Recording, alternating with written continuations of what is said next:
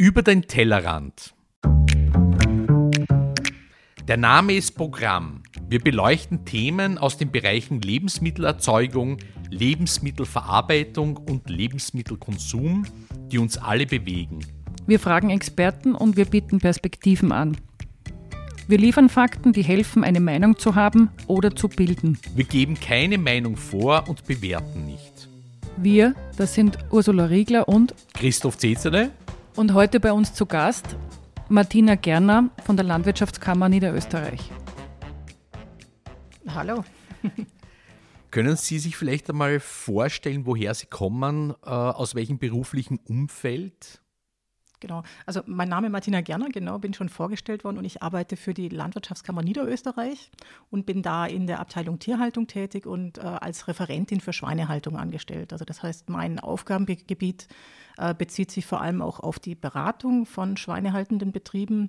Ähm, auch auf die Weiterbildung. Also das heißt, ich mache auch sehr viel Winterveranstaltungen, jetzt momentan auch online alles sehr viel ähm, und habe da eben viel mit Landwirten zu tun, mit Schweinehaltern äh, und habe auch, das ist eigentlich so mein Hauptaufgabengebiet, äh, fixe Gruppen von Landwirten, das sind sogenannte Arbeitskreise. Uh, immer so 10, 15, 20 Betriebe, die sich regelmäßig treffen, im Regelfall über den Winter und die dann ihr eigenes Weiterbildungsprogramm machen. Also das ist so ein bisschen mein Einblick auch. Also über die Betriebe kann ich auch reden, uh, weil ich die durchaus auch recht gut kenne. Ich mache das uh, in Niederösterreich jetzt seit 2004. da gibt es natürlich dann auch langjährige Beziehungen sozusagen dann auch zu den Betrieben und man kennt sich und man kennt auch den Betrieb dann. Ähm, Sie sind aber offensichtlich nicht Niederösterreicherin. Nein, bin ich nicht, das hört man. Ich habe es gehört. genau, genau. Ich bin äh, ursprünglich, also ich bin äh, aufgewachsen in Süddeutschland, also in der Nähe vom, vom Bodensee, also Baden-Württemberg, äh, auf einem landwirtschaftlichen Betrieb, allerdings nicht mit, oder kein typischer Schweinehaltungsbetrieb. Ähm, meine Eltern oder in dem Betrieb in den 80er Jahren, äh, der war sehr divers, sage ich mal, also mit Milchvieh, mit ein bisschen Schweinemast, mit Rindermast, mit äh, Obstbau auch jetzt in der Bodenseeregion, Grünland, Ackerbau. Und in der Zwischenzeit führt mein Bruder den Betrieb, äh, hat sich auch wie viele andere Betriebe spezialisiert und hat im Prinzip äh, zwei oder drei Betriebszweige. Also das heißt, das ist die Milchviehhaltung in der Zwischenzeit sehr stark, ähm, Ackerbau noch mit dazu und etwas Obstbau. Das ist so mein Hintergrund. Genau. Ich habe jetzt schon ganz viele Fragen von Ihren Erzählungen. Eine Frage, was, welche Ausbildung macht man, um dann später in einem Beruf in der Landwirtschaftskammer Niederösterreich für den Bereich Schweinehaltung verantwortlich zu sein? Gut, ich habe ähm, Landwirtschaft studiert. Also ich habe auch ein, äh, eigentlich ein Abitur gemacht, das schon Richtung Landwirtschaft ging. Es gibt ja in Österreich hier auch in der Ausbildung äh, so einen ähnlichen Weg, zum Beispiel in Wieselburg äh, eine Matura zu machen mit einer landwirtschaftlichen Ausbildung. So etwas Ähnliches habe ich in Deutschland auch gemacht und habe dann anschließend äh, Landwirtschaft studiert an der Uni Hohenheim äh, klassisches Studium über vier bis sechs Jahre so ungefähr. Und was da auch dazugehört, äh, ist immer auch Praxis, also Praktikum zu machen. Ich habe dann äh, über ein Jahr Praktikum auch gemacht in Summe auf verschiedenste landwirtschaftliche Betriebe von äh, Bio-Milchvieh- und Milchschafbetrieb über ähm, eben Schweinehaltungsbetrieb, der sehr spannend war. Also da bin ich auch eigentlich bei der Schweinehaltung hängen geblieben äh, und halt auch die Möglichkeit, das war ganz super, ganz cool, äh, auch ins Ausland äh, zu gehen. Ich habe äh, auch längere Zeit auf einem Milchviehbetrieb in Israel mal gearbeitet. Also das sind auch Möglichkeiten, die sich da auftun und ähm, ja, die einen durchaus auch prägen. Und zum Schwein kam ich im Prinzip dann über ein Praktikum. Eben ich komme ja eher aus dem Milchviehbereich und habe mich dann während dem Studium auch dafür entschieden, äh, was anderes mal mir anzugucken, eine andere Tierart. Also dass Tierhaltung mein Spezialgebiet wird in gemeinsam auch mit Betriebswirtschaft. Äh, das war irgendwie länger klar. Äh, und dann wollte ich einfach mal was sehen, was ich so nett kannte, und das war die Schweinehaltung. Und ich habe dann neun Monate ungefähr auf einem schweinehaltenden Betrieb in Norddeutschland gearbeitet. Ganz junges Betriebsleiter-Ehepaar damals, also ich war Anfang 20, die waren Ende 20, äh, hatte da sehr frisch den Betrieb übernommen ähm, mit ähm, damals 250 Sauen und angeschlossener Schweinemast, zumindest zum Teil. Und das war echt spannend. Also da habe ich echt total viel gelernt und ähm, das war echt ein toller Betrieb. Also da bin ich irgendwie beim Schwein auch hängen geblieben. Sie haben gesagt, ähm, Sie haben eine Ausbildung oder, oder, arbeiten auch in den Bereichen Betriebswirtschaft und in der, im inhaltlichen Bereich quasi Landwirtschaft, also Tierhaltung und Schweinehaltung. Wie kombiniert man das? Beraten Sie die Unternehmen oder die, die Betriebe auch in beiden Bereichen? Ist es ein Widerspruch oder lässt sich das gut kombinieren? Also meiner Meinung nach gehört das ja auch zusammen, weil natürlich ein landwirtschaftlicher Betrieb Sie haben es eh schon gesagt, Unternehmen. Also es ist natürlich ein Unternehmen, äh, von dem die Betriebe, die Familien dann auch leben müssen. Das heißt, das muss, muss sich ja natürlich am Ende auch wirtschaftlich rechnen. Und das heißt, das gehört auch zusammen, dass man dann äh, jetzt in der Beratung, wenn es um Fütterung zum Beispiel geht, äh, auch immer guckt, okay, wie entwickeln sich auch die Futterkosten zum Beispiel. Also das gehört natürlich irgendwie zusammen, äh, da auch die Kostenrechnung mit im Blick zu haben. Ähm, weil es natürlich sich nur trägt, wenn es eben wirtschaftlich sich auch trägt. Das bedeutet also offensichtlich auch, dass sich äh, die Betriebe über die Zeit sehr stark gewandelt haben. Sie kommen von einem Kleinbetrieb letztendlich mit unterschiedlichen Formen der Landwirtschaft und mittlerweile haben sich diese Betriebe in kommerzielle Einheiten gewandelt. Ja, ich denke, die Landwirtschaft hat sich ja insgesamt gewandelt, weil man ja auch sieht, dass äh, es gibt ja wesentlich weniger Landwirte noch als vor 40, 50, 60 Jahren. Also das heißt, es hat ja auch mit der Versorgung dann zu tun, äh, dass in der Zwischenzeit ein Landwirt wesentlich mehr Menschen ernährt, als das vielleicht noch vor 50, vor 60 Jahren äh, der Fall war. Und da haben sich natürlich auch die Betriebe in diese Richtung entwickelt.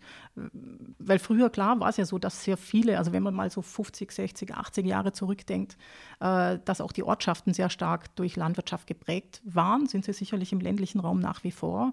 Ähm, aber ähm, ja, tierhaltende oder landwirtschaftliche Betriebe nehmen ja auch ab. Also natürlich auch da ist diese Entwicklung, die wir ja auch sonst in der Wirtschaft haben, in Richtung Spezialisierung, ähm, andere Berufe, die natürlich auch äh, da ergriffen werden, natürlich da. Und da bleiben dann weniger Landwirte zurück. Und das heißt dann auch, dass man da entsprechend größer geworden ist, um auch die Versorgungssicherheit, denke ich, sicherzustellen äh, und äh, auch im Zusammenhang mit Preisgefüge da äh, gewisse Entwicklungen natürlich äh, zustande kamen dass die Betriebe gewachsen sind und kommerzieller oder wirtschaftlicher auch denken müssen. Ja. Sie haben das Thema Spezialisierung angesprochen. Worauf kann ich mich denn spezialisieren, wenn ich sage, ich möchte jetzt Schweinehalter werden? Welche Bereiche gibt es da? Wie kann ich Schweine halten? Ja, also es ist äh, grundsätzlich gibt es eigentlich äh, trotz dieser Spezialisierung äh, sehr große Vielfalt eigentlich nach wie vor, denke ich, in der Landwirtschaft, also auch in der Schweinehaltung. Ähm, grundsätzlich ist so, es gibt eine Spezialisierung, die auch historisch, denke ich, auch teilweise begründet ist. Also das heißt, es gibt eine Art arbeitsteiliges System. Äh, und das heißt, die äh, grobe Teilung jetzt in die Arbeitsschritte wäre sozusagen dann äh, die Nutzungsrichtung sich mal anzugucken in der Schweinehaltung. Auf der einen Seite habe ich halt diese Nutzungsrichtung ähm, in Richtung Mastschwein, Schlachttier, also das heißt Fleischerzeugung. Und die andere Nutzung, Nutzungsrichtung ist in Richtung Zucht, also das heißt züchterische Bearbeitung von einzelnen Rassen. Das sind so die zwei Nutzungsrichtungen, die man vielleicht jetzt im Schweinebereich auch sehen muss. Das heißt, ich habe auf der einen Seite spezialisierte Zuchtbetriebe, die diesen Grundbaustein im, im Schweinebereich legen. Das heißt, die die Rassen, die es gibt, äh, züchterisch bearbeiten. Auch im Rahmen jetzt in Österreich ist das auch eine Besonderheit, dass es da eine bäuerliche Zuchtorganisation nach wie vor gibt. Das ist international eigentlich eher die Ausnahme, also dass man das auf dieser Ebene in der Genossenschaft äh, auch weiterhin durchführt. Und auf der anderen Seite eben diese Nutzungsrichtung in Richtung Fleisch, wo ich dann Zuchtsauer am Betrieb halte. Also das heißt, das wäre die Ferkelproduktion.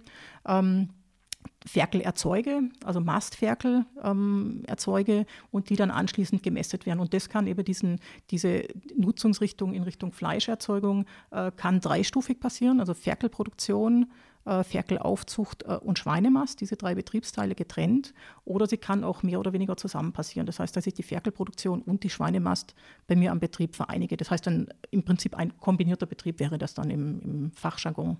Also da gibt es verschiedene Richtungen. Deshalb gibt es Betriebe, die Ferkel von, ähm, von der Geburt sozusagen bis zur Schlachtung halten, aber auch dann zwischendurch die Ferkel dann auf andere Betriebe transportiert werden und dort ähm, weitergehalten werden. Wem gehört eigentlich das Schwein, wenn das weitergegeben wird? Gehört es zuerst dem Ferkelbauern und dann dem Mastbauern. Wie funktioniert das? Ja, also in Österreich ist das in der Regel so, also äh, dass ähm, das Schwein dem Betrieb gehört oder dem Bauern gehört, an dem es auch gehalten wird. Ähm, in anderen Ländern ist das nicht so. Also in anderen Ländern, zum Beispiel in Spanien, äh, gibt es auch sehr stark eine Vertragsproduktion, wo im Prinzip dann ein äh, zum Beispiel eine Futtermittelfirma oder ein Schlachthof äh, die Schweine besitzt. Also das heißt, die Tiere gehören dann dem Schlachthof zum Beispiel äh, und die werden dann auf Lohnbetrieben, also in, in Lohnproduktion ähm, aufgezogen, auf dem Mastbetrieb zum Beispiel. Aber in Österreich ist es so, dass es äh, tatsächlich dem Landwirt gehört. Ja. Ähm, Sie haben es, glaube ich, schon angesprochen. Es gibt ja wahrscheinlich unendlich viele unterschiedliche Schweinerassen. Wir als Konsumenten oder vielleicht die wir uns mehr damit beschäftigen, kennen vielleicht noch einige, aber sicher nicht alle. Welche Schweinerassen züchtet man in Österreich? Und ähm, mein Eindruck ist, es kommen Rassen, alte Rassen auch wieder mehr vor. Man sieht sie, man hört davon. Könnten Sie uns das ein bisschen erzählen? Sie wissen da sicher sehr viel mehr. Also welches, welche Schweinerasse ist es, wenn ich im Supermarkt Schweinefleisch kaufe und was gibt es darüber hinaus noch? Okay, also ähm, das, was im Supermarkt äh, als Fleisch sozusagen dann äh, erscheint, das sind im Regelfall gekreuzte Tiere. Also das heißt, die Mastferkel, das sind gekreuzte Tiere, wo man auf unterschiedliche Eigenschaften der Rassen auch äh, versucht zu nutzen. Ja, da sind im Regelfall dann äh, Landrasse Edelschwein und gekreuzt. Das sind die Muttertiere dann in der Ferkelproduktion, also das heißt die Mütter äh, der Mastferkel und die Väter der Mastferkel sind im Regelfall Pietrin-Eber. Ähm, das sind also die Muttertiere, Landrasse Edelschwein, das sind so wie man sich ein Schwein vorstellt, also wahrscheinlich im Regelfall rosa. Also die sind rosa Rassen, unterscheiden sich mit Stehohren oder Schlappohren, ja, da gibt es so Unterschiede. Ähm, und die Väter, das sind diese Pietra-Eber, die sind ähm, eher so gescheckt. Also die sind, äh, haben also rosa mit schwarz sozusagen oder rosa mit braun. Das sind so die ganz gängigen Rassen, was die letzten Jahre jetzt durchaus zugenommen hat, auch im Rahmen von Programme, weil da geht es immer um, auch um Fleischqualität. Ähm, Geschmack wird ja auch über Fett ähm, im Fleisch, äh, intramuskuläres Fett ähm, mit übertragen. Also da macht den Geschmack aus. Und da spielt jetzt die letzten Jahre auch Duroc äh, eine größere Rolle. Das sind Schweine, die sind eher so insgesamt so bräunlich-rötlich gefärbt. Ähm, das sind so die gängigen Rassen, aber natürlich spielen auch seltene Nutztierrassen äh, auch in Österreich eine Rolle. Das ist auch wieder die Vielfalt, die wir so haben in der Schweinehaltung. Hatte ich jetzt noch nicht erwähnt. Also es klar, ähm, es gibt konventionell und Bio dann irgendwie in diesem Bereich und es gibt natürlich auch Freilandschweinebetriebe zum Beispiel äh, in einer untergeordneten Form, aber die sind auch da, die dann ähm, Direktvermarktung machen oder in kleineren Programmen dann irgendwie arbeiten. Ähm, und da wird unter anderem auch Turopoli oder Mangalitza zum Beispiel eingesetzt oder schwäbisch-hellische Schweine spielen auch eine Rolle. Also da gibt es schon äh, eine gewisse Vielfalt. Aber eben das, was so typischerweise im, im Supermarktregal ähm, zur Verfügung steht, sind ähm, diese drei Rassenkreuzungen. Sie haben angesprochen die unterschiedlichen Betriebsformen oder vielleicht auch Haltungsformen. Ähm, wie weiß man denn, woher wissen wir, wie wir ein Schwein zu halten haben? Wie füttert man ein Schwein? Was frisst ein Schwein? Erzeugt es der Bauer selbst? Ich fange mal bei der Fütterung an. Oder? Ähm, also im, in Österreich ist schon so, dass äh, ein sehr großer Teil der Bauern ihr Fut, das Futter selber erzeugt oder ein ganz großer Teil des Futters selber erzeugt. Also das heißt auch da dieser Begriff Kreislaufwirtschaft dann wieder ins Spiel kommt. Das heißt die ähm, Futtermittel oder ein ganz großer Teil der Futtermittel, so im Bereich 75, 80 Prozent, stammt dann entweder vom eigenen Betrieb, also das heißt von den eigenen Feldern oder wird von den Nachbarn oder jetzt irgendwie aus der Region dann zugekauft. Das ist Mais, äh, Getreide wie Weizen, Gerste, Tritikale zum Beispiel. Ähm, das macht einen ganz großen Teil der Ration aus.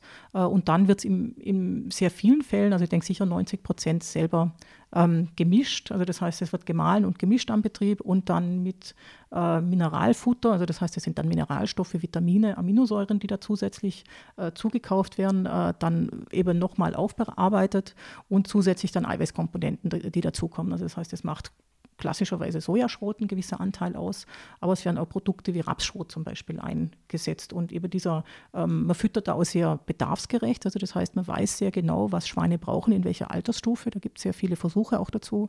Und man versucht da sehr genau dann über die einzelnen Altersphasen vom Ferkel bis zum Mastschwein die Ration dann anzugleichen äh, und da halt auch sehr bedarfsgerecht unterschiedliche Futtermittel oder unterschiedliche Mischungen zur Verfügung zu stellen, um da eben diesen Umwelteinfluss, die Ausscheidung von Stickstoff zum Beispiel, möglichst gering zu halten. Das vielleicht Was sind. Tritikale? Tritikale, das ist eine Mischung, also eine Kreuzung äh, aus, aus Weizen und, und Roggen. Also was das Natürliches, ja, ja, das genau. ist nicht Doping oder so irgendwas. Nein, nein, nein, das ist also genau, also ist eine äh, Getreideart, die sich eben aus der Kreuzung von, von Weizen und Roggen ähm, ergibt. Genau. Wird typischerweise eher als Futtermittel eingesetzt, also nicht in der menschlichen Ernährung. Sie haben erzählt, es gibt relativ viel Forschung oder man probiert relativ viel aus oder nähert sich an, was das Futter und die Zusammensetzung betrifft. Ähm, Nochmal zurück zu meiner Frage von vorhin, die Haltung von mhm. Schweinen. Mhm. Woher wissen wir und wenn wir es dann mal wissen, wie entwickeln wir das weiter, wie wir Schweine halten. Es gibt viele Diskussionen, man liest es relativ oft. Oftmals beschäftigt man sich mit dem Thema Schweinehaltung nur über einen Skandal, der einen aufmerksam macht darauf. Woher wissen wir, wie wir Schweine halten? Okay, also grundsätzlich ist so, dass es äh, natürlich rechtliche Vorgaben gibt, wie Schweine gehalten werden müssen. Also Mindeststandards sozusagen, die sind festgelegt, die sind auch EU-weit festgelegt und sind in Österreich im Tierschutzgesetz bzw. in der Tierhaltungsverordnung ähm, dann auch festgeschrieben. Das heißt, das ist so der Mindeststandard, ähm, denke ich auch mal so eine Art Konsens, äh, wie man Schweine halten muss. Und dann natürlich läuft es auch weiter. Also ähm, ich denke, Landwirte sind ja auch sehr erfinderisch, die beobachten ihre Tiere. Äh, und wenn ich sehe, was ähm, so in der Praxis an Haltungssysteme da ist, äh, sind viele Dinge, die sich auch entwickelt haben, eben auch Ideen häufig von, von Landwirten gewesen, äh, wie man Dinge auch verbessern kann. Und es ist tatsächlich so, ähm, zwar gibt es Standardsysteme jetzt auch in der Haltung, also die ähnlich aussehen, von Außersehen Stelle, ja Schweineställe häufig relativ ähnlich aus. Meistens sieht man die Schweine auch nicht, weil sie im Stall drin sind. Ähm, und eben Außerklimastelle weiß ich nicht, ob Sie da schon mal vorbeigefahren sind irgendwo und welche gesehen haben. Die sind jetzt nicht ganz so häufig vielleicht, ähm, aber da gibt es eben sehr viele Entwicklungen, die auch von der Landwirtschaft beziehungsweise dann auch eben gemeinsam mit ähm, Stallbauunternehmen dann weiter forciert werden und natürlich auch wissenschaftlich untersucht werden. Fangen wir vielleicht noch einmal ganz von vorne an für unsere Zuhörer. Äh, wie wird ein Schwein gezeugt? Wo wird es geboren und wo lebt es dann? Okay, ich hatte ja schon ein bisschen was zu den Rassen äh, gesagt. Das heißt, dass es äh, eben die Mutterrassen gibt oder die, die Zuchtsauen dann heißen die dann. Äh, und die werden ähm, am Ferkelerzeugungsbetrieb, Ferkelproduktionsbetrieb, werden die äh, Zuchtsauen besamt, heißt es dann. Also die werden künstlich besamt. Ähm, früher, klar, gab es den Natursprung, also wo die Eber auch springen durften. Ähm, es gab auch tatsächlich ähm, Besamungseber, die über die Dörfer gefahren wurden. Also das heißt, ähm, die Gemeindeeber hießen die früher. So wie der Stier. Ja, genau, so wie der Stier. Das gab es früher, genau. Und eben da spielen natürlich dann auch äh, Hygiene und Gesundheit, Tiergesundheit. Wenn der von Betrieb zu Betrieb fährt, kann der natürlich da auch was eintragen in eigene Betriebe. Ähm, das hat man, hat sich, ähm, das ist im Prinzip äh, eingestellt worden, eben diese ähm, Gemeindeeber. Äh, und in der Zwischenzeit läuft es im Regelfall über künstliche Besamung in den meisten Fällen, weil bei, ähm, im Prinzip bei Zuchtsauen habe ich die Möglichkeit, äh, durch die Säugezeit ähm, den Zyklus zu steuern. Also das heißt, ähm, während, dem, während die Zuchtsau und die Ferkel säugen in der Zeit, kommen die nicht in den Zyklus. Und wenn ich die Zuchtsau dann gemeinsam eine Gruppe von 10 oder 20 Zuchtsauen dann gemeinsam absetze, ähm, dann springt bei denen der Fruchtbarkeitszyklus praktisch wieder an mit dem Absetztag äh, und die kommen dann fünf Tage später in die Rausche. Und dann brauche ich natürlich für, diesen, für diese fünf Tage später ungefähr, äh, brauche ich dann einen Eber, da bräuchte ich dann mehrere Eber, weil das Eber ein Eber 20 Zuchtsauer zu belegen natürlich nicht schafft allein. Äh, und da wird in der Regelfall Eber, im Regelfall die, ähm, die künstliche Besamung genutzt. Das heißt, die Eber werden äh, abgesamt, auch auf Besamungsstationen. Ähm, die haben natürlich auch einen Zuchtwert, der da im Hintergrund läuft. Man züchtet ja auch jetzt ähm, in der Ferkelproduktion natürlich systematisch im gewisser Bereich, dass man da Zuchtziele verfolgt, wie in Richtung Fleischqualität zum Beispiel. Ähm, und da wird eben Sperma von ähm, Besamungsebern dann verwendet, ähm, das dann mit Hilfe von einem dünnen Schlauch, ähm, wo vorne dran so ein kleiner Schaumstoffkopf dran ist, wird äh, das Sperma in die Zuchtsau, ähm, also geht das Sperma dann in die Zuchtsau rein und die Zuchtsauen selber äh, bekommen den Eber im Regelfall schon zu sehen, weil das für die äh, Rausche, also das heißt für die ähm, Läufigkeit. Oder ja, so heißt es wahrscheinlich. genau. Äh, ein, ein ganz wichtiger Impuls ist, also den Eber auch zu sehen und zu riechen. Also die Eber fangen dann auch häufig an so zu patschen, heißt es. Das heißt, die bewegen das Maul und dann gibt es so Schaum vom Maul. Äh, das ist dann Pheromone, das enthält Pheromone äh, und das ähm, findet die Sau natürlich super. Das heißt, dann äh, ist tatsächlich auch so, dass die Sau vom Eber stehen bleibt. Die stellt die Ohren hoch und die geht nicht mehr weg. Die bleibt da stehen, wenn die rauschig ist. Äh, und dann ist genau der richtige Zeitpunkt, um die zu, zu besamen. Der muss also doch hingebracht werden. Genau, der also der, der, Eber spielt eine große Rolle. Also das heißt, auch jeder Ferkelproduzent hat äh, ein oder zwei Eber am Betrieb, der auch durchaus springen darf. Also das heißt, der darf auch äh, Zuchtsauen auch mal besamen, weil natürlich nicht immer alles in der Natur, ja, mit biologischer Rhythmen, äh, nicht immer alles ganz nach Plan läuft. Also das kann schon mal sein, dass dann auch eine Zuchtsau ein bisschen später rauscht und dann darf und soll der Eber auch springen, weil der hat natürlich auch nur Lust, äh, irgendwie vor den Sau zu stehen, wenn er auch mal zum Zuge kommt. Wie machen es denn kleinere Betriebe? Also das klingt jetzt ein bisschen nach den Betrieben, die wirklich größer oder professionell arbeiten. Nicht professionell, aber größer sind oder größere Mengen an, an Schweinen am Hof halten. Wie macht es ein kleiner Betrieb? Also es gibt äh, die Variante sozusagen, dass ich den Eber selber am Betrieb absame, aber die häufigere Variante ist, dass ich das Sperma äh, bei einer Besamungsstation zukaufe. Also auch da, das sind äh, Besamungsstationen, die innerhalb der, der Genossenschaft, also der Zuchtorganisation ähm, geführt sind und dann kaufe ich da das Sperma zu und habe das dann zu dem Zeitpunkt, wo ich das brauche. Das wird auch ausgeliefert. Das heißt, der Bauer sucht sich dann auch einen, einen Zuchteber aus, besonderen großen oder nach gewissen mhm. Qualitätskriterien. Genau, genau. Also das heißt, der, der Ferkelproduzent, der kennt ja seine Zuchtsau und der weiß, wie groß die sind, wie lang die sind. Ähm, der redet ja natürlich auch, also entweder messert er die Ferkel selber und weiß am Ende, was am Schlachthaken dann als Ergebnis rauskommt, weil es gibt ja in der Bezahlung dann auch Kriterien, die da wichtig sind. Das heißt, anhand ähm, meiner Schlachtergebnisse kann ich dann zum Beispiel längere Eber raussuchen oder fleischigere Eber, also die mehr äh, Fleisch sozusagen bringen oder mehr Wachstum zum Beispiel bringen. Ähm, also das kann ich mir in, in einem gewissen Rahmen aussuchen. Ja. Ähm, da spielt dann das Endprodukt tatsächlich am Ende eine Rolle. Ja. Ich möchte kurz springen, zum, weil Sie vom Endprodukt sprechen, springen zu einer Frage, was kostet denn dann dieses Kilo Fleisch zum Zeitpunkt der Schlachtung? Und dann gehen wir wieder zurück in den Lebenszyklus zum Ferkel. Äh, muss man umrechnen, ja. Also äh, so, ein, so, ein, Schlachtschwein, also das heißt, der, äh, wenn das geschlachtet wird, äh, wiegt es ungefähr 115, 120 Kilo. Schlachtgewicht hat es äh, vielleicht 96, 95, 96, also knapp 100 Kilo. Und momentan äh, liegt der, der, Schlachterlös pro Mastschwein bei 150, 160 äh, Euro. Also Sie haben das wahrscheinlich mitbekommen, dass ja im vergangenen Jahr jetzt auch Corona-bedingt ähm, die Preise äh, ziemlich abgefallen sind. Vor einem Jahr waren wir noch im Bereich von 200 äh, Euro ganz grob pro Mastschwein. Derzeit sind wir im Bereich von 150, 160 Euro vielleicht ungefähr. Die der Mester bekommt. Die der Mester bekommt auf 100 Kilo, also das heißt dann ähm, 1,50 1,60 Kilogramm Schlachtgewicht. Das heißt, die Mester sind momentan auch Corona-bedingt kommerziell unter Druck? Ja, schon. Also ähm, wenn man sich anguckt, was ein äh, Mastschwein eigentlich in der Erzeugung kostet, da sind wir ganz grob, das unterscheidet sich natürlich äh, von Betrieb zu Betrieb, irgendwo im Bereich 190, 200 äh, Euro pro Mastschwein, jetzt bei diesem genannten Schlachtgewicht. Ähm, und eben momentan sind halt 150, 160 Euro das, was als Erlös zurückkommt. Also das heißt, da sind nicht alle Produktionskosten voll gedeckt. Vor allem ähm, geht es da um die Arbeitskosten, das heißt um die Arbeit, die der Betrieb selber einbringt, die dann nicht so entlohnt wird, wie ähm, das eigentlich äh, geplant wäre oder wie es gerecht wäre.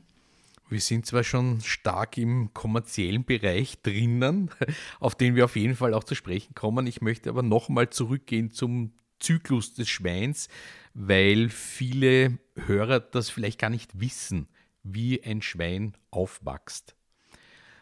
Die Sau ist also gedeckt, heißt das so? Mhm, das heißt ja. so, ja. Und bekommt jetzt wie viele Ferkel? So eine Zuchtsau bekommt, ähm, ich sag mal, im Schnitt irgendwo um die 12, 12, 12,5, 13 Ferkel. Auch das schwankt natürlich sehr stark, sage ich mal, zwischen 10 und 16 Ferkel. Manchmal ist so ein Wurf, also das heißt ein, eine Abferkelung, das heißt ein Wurf, äh, auch tatsächlich größer. Da hat die Natur halt eine gewisse Spannbreite und dieses, ähm, die Fortpflanzungsstrategie von, von Schweinen ist ein bisschen eine andere vielleicht wie von Rindern, die ja im Regelfall ein Kalb bekommen oder vielleicht auch mal Zwillinge.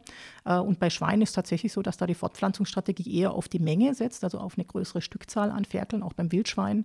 Und das sieht man eben auch bei der Zuchtsau. Also da sind, natürlich ist das auch züchterisch bearbeitet worden, aber da sind wir im Bereich von irgendwo zwölf, vielleicht auch 13 Ferkeln, die pro Wurf ähm, zur Welt kommen. Genau, die sind dann so ganz grob anderthalb Kilo vielleicht irgendwie schwer, so in diesem Bereich. Überleben die alle oder gibt es da auch Ausfälle? Da, da gibt es Ausfälle, natürlich, klar. Also ähm, liegt, denke ich, in der Natur der Sache, eben im Rahmen dieser Fortpflanzungsstrategie eben auf viele Tiere zu setzen.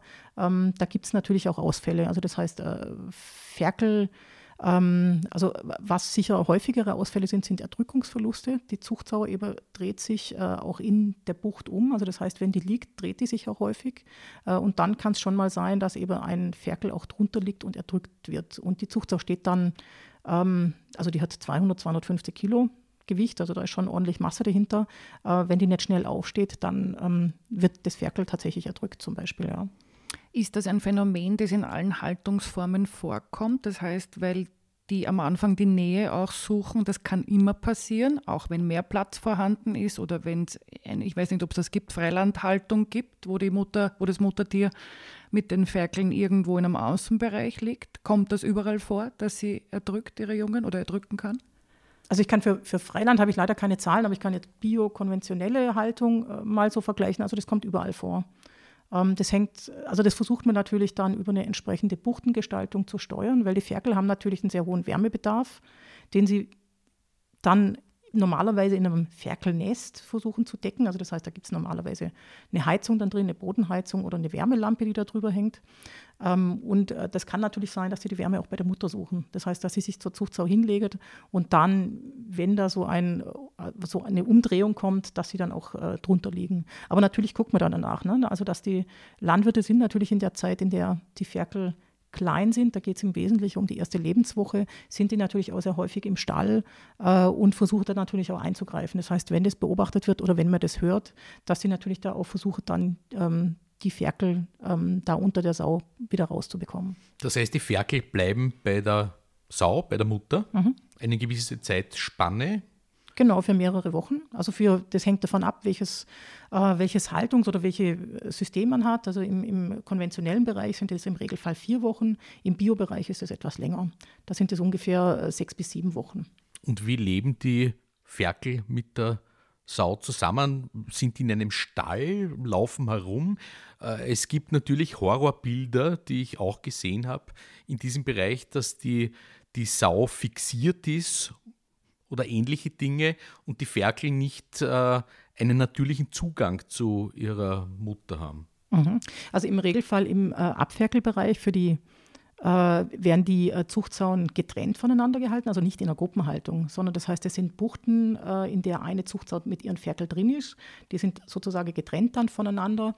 Ähm, und ähm, um dieses Erdrücken zu verhindern, vor allem in, der, in den ersten Lebenstagen, äh, arbeitet man dann schon mit einer Fixierung der Zuchtsau. Das heißt, dass es einfach nicht vorkommt, dass die Zuchtsauen sich da so schnell zum Beispiel hinlegen oder dann auch irgendwie umdrehen. Das verhindert einfach dieses Erdrücken. Und derzeit sind wir ja in einem Übergangsprozess, auch äh, in Bezug auf die Tierhaltungsverordnung. Ähm, Gibt es eine Änderung, die jetzt in den nächsten Jahren umgesetzt wird von jedem, also umgesetzt werden muss von jedem Ferkelerzeuger, äh, dass er Buchten anbietet oder dass Buchten angeboten werden, die ähm, die Bewegungsmöglichkeit der Zuchtsau vergrößern. Also das heißt, die, ähm, eben diese Phase, in der tatsächlich diese kritische Lebensphase ist, ähm, das ermöglichen die Zuchtsau ähm, zu fixieren, also das heißt in einem Stand ähm, damit einzugrenzen und dann nach wenigen Tagen den Ort zu öffnen und dann die Bewegungsmöglichkeit auch zu bieten. Da sind wir gerade in einem ähm, Veränderungsprozess drin, der auch landwirtschaftlich sehr intensiv, äh, glaube ich, mit ähm, begangen wurde, äh, auch mit sehr vielen Versuchen. Also da gab es ein großes Projekt äh, vor einigen Jahren dazu, Pro Sau, in dem man durch also mit Hilfe der landwirtschaftlichen Betriebe solche Buchten überhaupt erstmal entwickelt hat, weil solche Buchten gab es bis dahin gar nicht am Markt. Ähm, und auch ähm, mit den, also tatsächlich Betriebe da zur Verfügung standen sind, die die eingebaut haben und einfach mal ihre Erfahrungen damit gesammelt haben. Was funktioniert, was muss man anders gestalten, äh, wie kann ich das vom Handling her machen. Ähm, also da ist sehr viel äh, Know-how auch reingeflossen. Sie beschreiben gerade, dass es eine Änderung geben wird, die man umsetzen wird. Woher kommen denn Rechtsnormen die die Schweinehaltung regeln? Ist es EU-Ebene, nationale Ebene? Gibt es da auf Bundesländerebene auch Normen? Wie gestaltet sich das? Im Schweinebereich äh, gibt es ganz grundsätzlich mal äh, sehr umfangreiche Regelungen auf EU-Ebene, also das heißt, die alle EU-Länder umsetzen. Ähm, ist in andere Tierhaltungsbereiche etwas anders. Ähm, also da sind die Tierhaltungsbereiche unterschiedlich geregelt, aber beim Schwanebereich ist es so, dass das EU-weit geregelt ist. Und dann gibt es natürlich Dinge, ähm, die jetzt im Tierschutzgesetz oder in der Tierhaltungsverordnung, also das heißt auf Bundesebene dann, ähm, für Österreich speziell umgesetzt werden. Also das heißt, wo man Dinge praktisch nochmal oben drauf setzt, das ist zum Beispiel dieses Thema Abferkelbuchten, was da jetzt eben ansteht, dass äh, da hat sich Österreich dafür entschieden, äh, einen anderen Weg zu gehen als das oder etwas weiter zu gehen als das, was die EU vorschreibt. Ähm, und eben diese Bewegungsbuchten im Abferkelbereich in den nächsten Jahren Schritt für Schritt auf den Betrieben einbauen zu lassen. Welche Rolle spielt in diesem Zusammenhang eigentlich die Kammer? Im Zusammenhang mit, mit äh, Erhaltungssystem beziehungsweise mit Legislative. Ja. ja, also die Landwirtschaftskammer oder die Landwirtschaftskammern, also wir sind ja äh, über die Bundesländer ähm, also verteilt sozusagen und haben ja dann eine Dachorganisation. Äh, die Landwirtschaftskammern sind natürlich in diesem Prozess auch mit beteiligt, um da eben den, den Blick der Praxis auch einzubringen. weil das natürlich auch in der Verhandlung immer äh, oder wenn es dann um äh, Rechtsthemen geht, natürlich immer auch äh, ein Thema ist, was ist der gesellschaftliche Wunsch, also in welche Richtung soll sich was entwickeln? Äh, und welche Möglichkeiten hat die Landwirtschaft auch. Also das heißt, wie sieht es in der Praxis aus, wie kann man das umsetzen, äh, welche Folgen hat es auch für die Betriebe, also das heißt äh, jetzt arbeitswirtschaftlich oder für die Tiere dann auch am Betrieb, also ähm, für die Tierbestände ähm, oder auch für die Wirtschaftlichkeit, ähm, diesen Blickwinkel auch mit einzubringen. Also das heißt, da hat die Landwirtschaftskammer häufig auch eben in der Entwürfe, bringt dann natürlich dann, wenn es Entwürfe gibt, dann auch ihre Stellungnahmen ein. Wie gelingt denn da, die unterschiedlichen Haltungsformen oder Philosophien in der Haltung, denen irgendwie gerecht zu werden? Ist es immer so, dass man ähm, einen Kompromiss schließen muss, in dem Sinn, was man beschließt oder was akzeptabel ist oder was recht wird? Oder versucht man die unterschiedlichen Haltungsformen da auch wirklich zu berücksichtigen in dem, was dann Rechtsnorm wird? Wie gelingt das? Was dann Rechtsnorm wird? Das ist eine gar nicht so einfache Frage, ja. Weil natürlich, also äh, was man sicher jetzt auch ähm, beobachten kann, jetzt in der Landwirtschaft, äh, dass es immer Betriebe gibt, die Neues ausprobieren, äh, die auch jetzt schon Systeme haben, die äh, über das hinausgehen, was rechtlich äh, gefordert ist. Äh, und da ist, glaube ich, immer die Frage, den Weg zu finden, sozusagen Betriebe auch nicht zu verlieren. Also weil das heißt, das heißt ja auch was für die Selbstversorgung auch. Also weil das ist ja, denke ich, auch ein wesentliches Ziel, ähm, die, die Schweinefleischversorgung sicherzustellen. Da sind wir derzeit in der Selbstversorgung in etwa bei 100 Prozent, 102 Prozent vielleicht. Ähm, und das heißt, das muss man natürlich dann auch berücksichtigen, äh, wie man diesen Weg geht äh, und was es dann in der Konsequenz auch bedeutet. Also ähm, Natürlich aus landwirtschaftlicher Sicht, denke ich, ist sicher immer der Punkt dann zu sagen, okay, was heißt das für die landwirtschaftlichen Betriebe?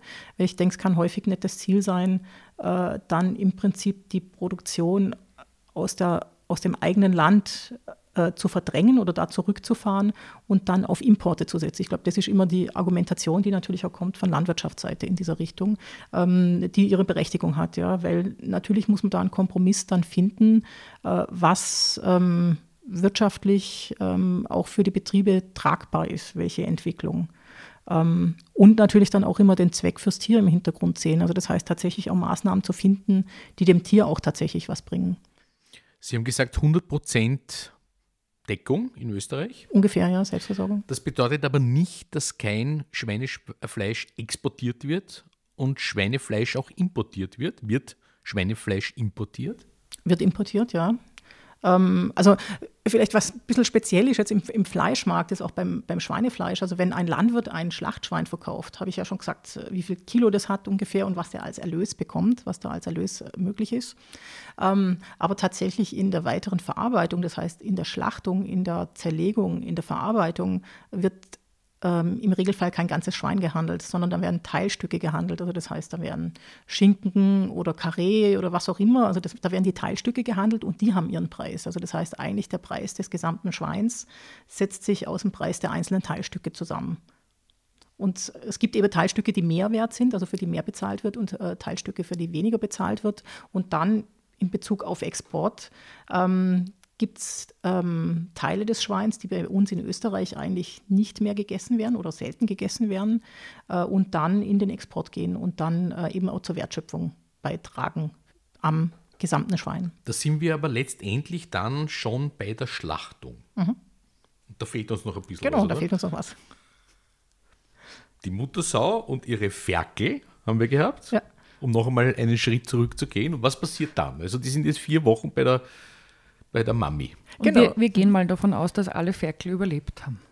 Genau, also das heißt, die sind vier Wochen äh, bei ihrer Mami, genau, also sind dann jetzt von, von ungefähr anderthalb Kilo auf ähm, acht Kilo ähm, haben die ihr Gewicht äh, vergrößert, also sind schwerer geworden. Mit der Milch der Sau genau. oder werden die extern gefüttert? Im Regelfall mit der Milch der Sau. Also das heißt, äh, eine Zuchtsau hat ja eine gewisse Anzahl von Zitzen. Ähm, und darüber versucht man auch eben die Ferkel dann groß zu ziehen. Aber natürlich, ähm, die Ferkel äh, bekommen ja dann im Anschluss, das heißt nach dem Absetzen, wenn sie von ihrer äh, Mutter wegkommen, bekommen die natürlich Festfutter. Also das heißt, es ist auch Getreide-basiertes ähm, Futter, was da dann anschließend kommt. Äh, um, und um die Ferkel darauf vorzubereiten, fängt man so ungefähr in der zweiten Lebenswoche an, äh, ganz kleine Mengen eben festes Futter ähm, schon mitzufüttern, damit die Ferkel sich im Verdauungssystem daran schon ähm, gewöhnen können. Weil es natürlich eine große Umstellung ist jetzt von einem flüssigen Futter, von, von der Zuchtsau, die ja auch ähm, wo regelmäßig gefüttert wird. Also die, die Zuchtsau, die legt sich äh, irgendwann hin und fängt an zu locken, heißt es. Also das heißt, die fängt dann so an zu grunzen. Äh, und dann kommen die Ferkel tatsächlich, also alle. Also ich habe im äh, Sommer letzten Jahres, habe ich äh, die Möglichkeit gehabt, einen Bioschweinebetrieb zu besuchen, der macht Gruppensäugen. Also das heißt, der macht nach einer, nach ungefähr, wenn die, wenn die Ferkel zwei bis drei Wochen alt sind, dann ähm, sperrt er die, ähm, die Zuchtsauen zusammen in eine Gruppe. Ähm, und da geht, äh, und eben dann laufen Zuchtsau und Ferkel alle durcheinander, keine Ahnung, 10, 15 ähm, Sauen mitsamt den Ferkeln, also da sind schon, da ist schon was los. Ähm, und ähm, dann ist tatsächlich so, dass die auch gemeinsam, also das sieht man auch in der normalen, in der normalen Abferkelkammer, Abferkelabteil, ähm, dass die Zuchtsau dann gemeinsam so einen Impuls kriegt und dann anfangen, gemeinsam zu locken, sich hinlegen und dann kommen die Ferkel und fangen an zu säugen. Also das heißt, da gibt es einen Impulsgeber auch in der Phase äh, von der Säugezeit. Ähm, und da muss ich natürlich diese Umstellung schaffen Schafe von diesem Impulsgeber Zuchtsau, die ähm, die Milch dann gibt, relativ einfach, ähm, auf ein festes Futter. Ja? Also so wie das bei Kindern ja mit Beifütterung zum Beispiel ja auch passiert, dass man das dann ähm, umstellt, ja, umstellt Schritt für Schritt. Also natürlich andere, äh, andere ähm, äh, ein anderes Futter ist das natürlich irgendwie als jetzt Hip-Breigläschen, äh, aber ähm, so in die Richtung geht es dann schon, genau. Und die Ferkel kommen dann weg von der Sau? Mhm. Also läuft unterschiedlich. Also manche Betriebe lassen die Ferkel, äh, also nehmen die Zuchtsau aus der, aus der Bucht praktisch raus und lassen die Ferkel erstmal noch ein paar Tage drin, um denen einen möglichst äh, sanften Übergang zu ähm, ermöglichen, also in diese Phase, wo eben die Mutter wegkommt, weil das natürlich doch eine starke Umstellung ist. Äh, und andere Betriebe nehmen die, ähm, äh, nehmen die Zuchtsau raus äh, aus dieser Bucht und aber auch die Ferkel und bringen die dann direkt in den äh, Ferkelaufzuchtstall. Gut, also die Ferkel kommen jetzt von der Mutter weg. Sie sind vier Wochen alt. Und was passiert jetzt weiter mit diesen Ferkeln? Genau, die Ferkel sind vier Wochen alt, haben ungefähr acht Kilo äh, und gehen dann äh, in eine Gruppenhaltung. Also das heißt, die kommen dann in, in ähm, große Buchten, äh, wo sie zu, das hängt vom Betrieb ab, aber wo so ungefähr zwischen 10 und 40 Ferkel, würde ich mal so ganz grob schätzen, äh, dann zusammenkommen äh, und äh, dann bis ungefähr 30, 32 Kilo dort gehalten werden. Also das heißt, die werden dort äh, gefüttert eben mit getreidebasierten oder maisbasierten Rationen dann ähm, und ähm, wachsen dann weiter eben bis ungefähr 30, 32 Kilo. Und was ein bisschen so die Herausforderung häufig ist, ist eben über diese Absetzphase, also das heißt diese Phase, wo sie vom, von der, der Mutter wegkommen, gut drüber zu kommen, da einfach auch zu vermeiden, dass es zum Beispiel Durchfall gibt und da eben mit einem ausgeklügelten Fütterungskonzept ähm, und äh, Hygienekonzept auch da zu arbeiten, äh, um die Ferkel da möglichst gut über diese Absetzphase drüber zu äh, bekommen und dann bis 30 Kilo, 32 Kilo hochzubekommen. Sie sprechen von 30, 32 Kilo. Was ist denn in dieser Phase das Ziel der Fütterung und der Aufzucht? Also abgesehen davon, dass die Tiere gesund sind natürlich, ist es, dass das Schwein sehr schnell groß wird, sehr schnell schwer wird, sehr schnell Fett ansetzt. Was ist das Ziel in der Phase? Mhm. Also klar, die, die Tiere gesund zu erhalten, äh, das ist ein, ein Hauptziel, aber ich denke, das wesentliche Ziel ist eben die Tiere in einer angemessenen Zeit. Also das heißt, im Regelfall sind die Ferkel ähm, bis 30 Kilo ungefähr, äh, so ganz grob drei Monate alt. Also das heißt vier Wochen an der Zuchtsau und dann nochmal ähm, bis drei Monate Alter ungefähr ähm, dann in der Ferkelaufzucht, ähm, da ein entsprechendes, ein entsprechender Zuwachs hinzubekommen, also Zunahme äh, dann auch zu erzielen und die Ferkel im Prinzip über die Fütterung auch für die Mast vorzubereiten. Weil das Ziel ist ja nicht, dass sie Fett ansetzen, sondern dass sie Fleisch, also Muskel im Prinzip ähm, ansetzen und da das über die Fütterung entsprechend ausgewogen äh, dann auch gewährleisten zu können. Das heißt, die Ferkel gehen dann in die Mast und ich würde sagen, dass wir dieses Thema in einer weiteren Episode genauer betrachten werden. Können wir gerne tun.